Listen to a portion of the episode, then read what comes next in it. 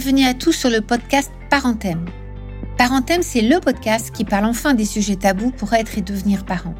Il existe un très grand nombre de podcasts pour accompagner les parents au quotidien avec leur enfant, mais sur les thèmes délicats et douloureux, il n'en existe pas. Comme c'est ma spécialité professionnelle, de nombreuses demandes m'ont été faites pour proposer un podcast pour les parents sur ces thèmes si difficiles de la vie.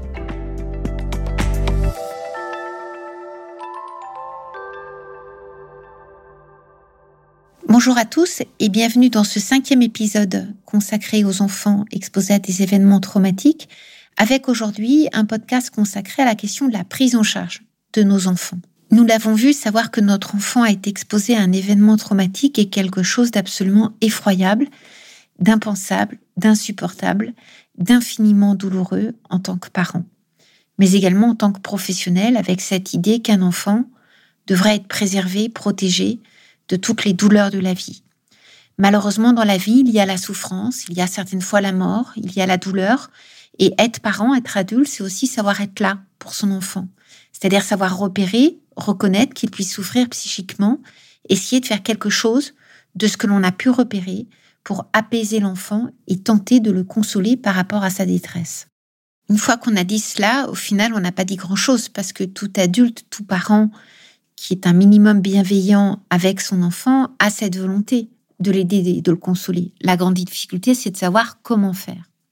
Alors, il n'y a malheureusement pas de recette toute faite, ni d'outils prêts à penser et à intervenir, parce que chacun est différent. Chaque enfant est différent, chaque parent est différent, chaque événement traumatique est différent, et à chaque fois, il faut pouvoir réinventer sa façon d'être avec son enfant mais il y a quand même un certain nombre de repères que je peux vous transmettre. Avec cette idée que pouvoir être à nouveau disponible psychiquement pour son enfant, c'est essayer d'une certaine façon de raccommoder des fractures de vie et que cela peut se faire via une technique que j'ai développée qui s'appelle l'empathie transitionnelle.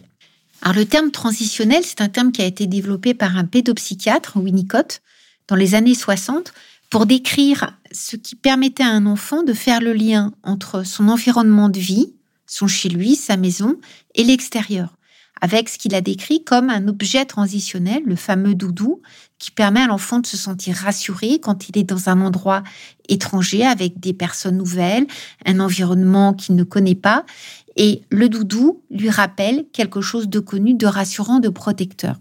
C'est l'objet transitionnel. Dans l'empathie transitionnelle, l'idée, c'est de se mettre à hauteur d'enfant. On met de côté tout ce qu'on sait en tant que parent et on essaye de se mettre au niveau de notre enfant pour essayer de comprendre ce qu'il vit. Alors c'est quelque chose qui peut paraître évident, mais qui n'est pas du tout naturel, parce que lorsque l'on est un parent, certaines fois un professionnel, on a cette idée que l'on sait, et que l'on sait forcément pour notre enfant. Bien évidemment, il y a beaucoup de choses que l'on sait, mais face à la souffrance psychique de l'enfant, si on n'essaie pas de comprendre ce que l'enfant vit, ressent, bah très souvent on va être à côté et on va penser bien faire, malheureusement, en n'apportant pas forcément ce dont l'enfant aurait eu besoin. Donc peut-être que la première des choses, c'est de réapprendre à dire je. Par exemple, dire à son enfant je te trouve triste. Ça n'est pas du tout pareil que de lui dire tu es triste. Si je dis à mon enfant tu es triste, je le condamne quelque part, je pose un verdict, puis mon enfant, il n'a pas tellement d'autre choix que de se dire papa, maman a raison, je dois être triste. Ou alors, il se dit que papa, maman n'a rien compris et du coup n'est plus une personne en capacité de m'aider, du coup je ne lui parlerai pas. Alors que si en tant que parent, je dis je te trouve triste, ça permet à mon enfant de se dire bon, papa, maman essayent de comprendre ce que je vis, je suis pas forcément triste, mais en tout cas, je vois qu'ils essayent de faire quelque chose. Donc le je, JE, est très important parce que ça recrée de l'altérité, ça recrée du lien avec notre enfant. Et ça, c'est fondamental. Deuxième solution, deuxième piste, on peut utiliser ce qu'on appelle le ressenti du parent comme levier réflexif. C'est-à-dire qu'on va transmettre à notre enfant ce qu'on ressent. Je te sens triste. Là encore une fois, c'est mon impression, c'est pas forcément la réalité. Et ça, c'est fondamental parce que certaines fois, l'enfant n'a pas envie de parler. Je peux me dire euh, qu'il me fait la tête, par exemple. Si je lui dis, bah, tu fais la tête, t'es en colère, t'es fâché, Peut-être que l'enfant, il est simplement anxieux.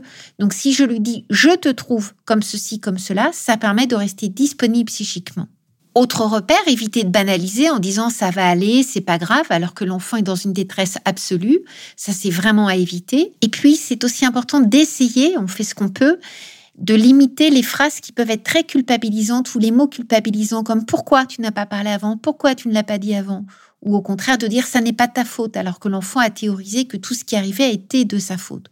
Donc l'idée c'est d'être disponible psychiquement avec son enfant pour restaurer ce lien humanisant avec lui et lui permettre de passer de la rive de l'horreur, des choses qu'il a pu vivre, à l'autre rive, la rive de la vie et d'un devenir possible.